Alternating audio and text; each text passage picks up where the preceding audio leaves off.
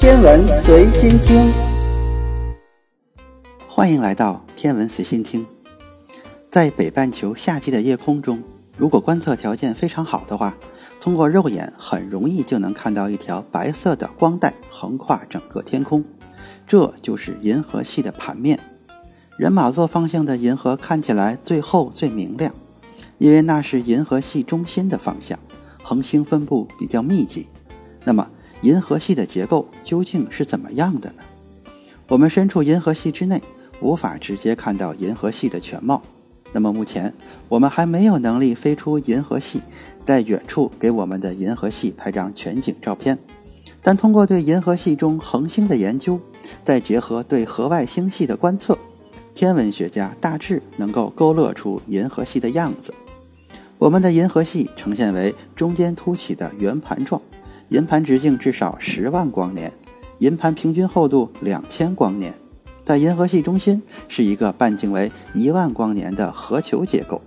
从银河系中心延伸出四条巨大的悬臂，分别包括盾牌半人马臂、船底人马臂、英仙臂以及外缘臂。太阳系位于猎户之臂上，远离银心，距离那里大约二点六万光年。根据计算机的模拟结果。银河系中心十分的明亮，就像仙女座星系等螺旋星系那样。那么，银心的巨大光点究竟是什么东西呢？就像我们在夜空中看到的大部分星星那样，银心的巨大亮点其实是恒星，但不是一颗恒星，而是非常密集的恒星。恒星通过核聚变反应，能够不断发光发热，从而照亮整个银河系，也让银心变得十分明亮。那么，银心中的恒星有多密集呢？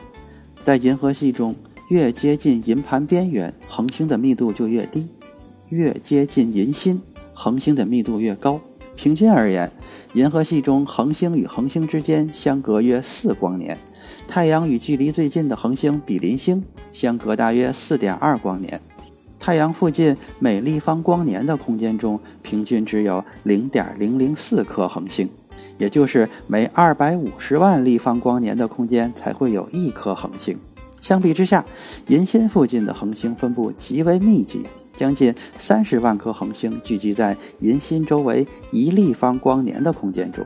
这意味着恒星与恒星之间的平均距离仅为六光天，相当于地球和太阳距离的一千倍。在距离银心一百三十光年的空间中，存在着大约一千万颗恒星。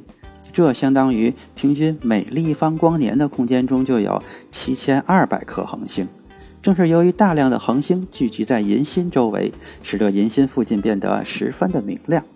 不过，在明亮的银心之中，还存在着一个黑暗之心，一个质量超过太阳四百万倍的超大质量黑洞，名为人马座 A 星。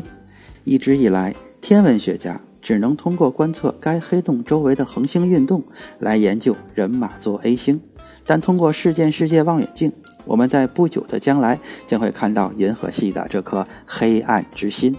虽然在北半球的夏季，地球夜空朝向银心，但我们通过肉眼其实是看不到银心的恒星的。肉眼可见的恒星距离我们大都没有超过一千光年，我们只能看到太阳系附近的恒星。尽管银心周围遍布恒星，但浓厚的星际尘埃严重阻挡了我们的视线。今天的天文随心听就是这些，咱们下次再见。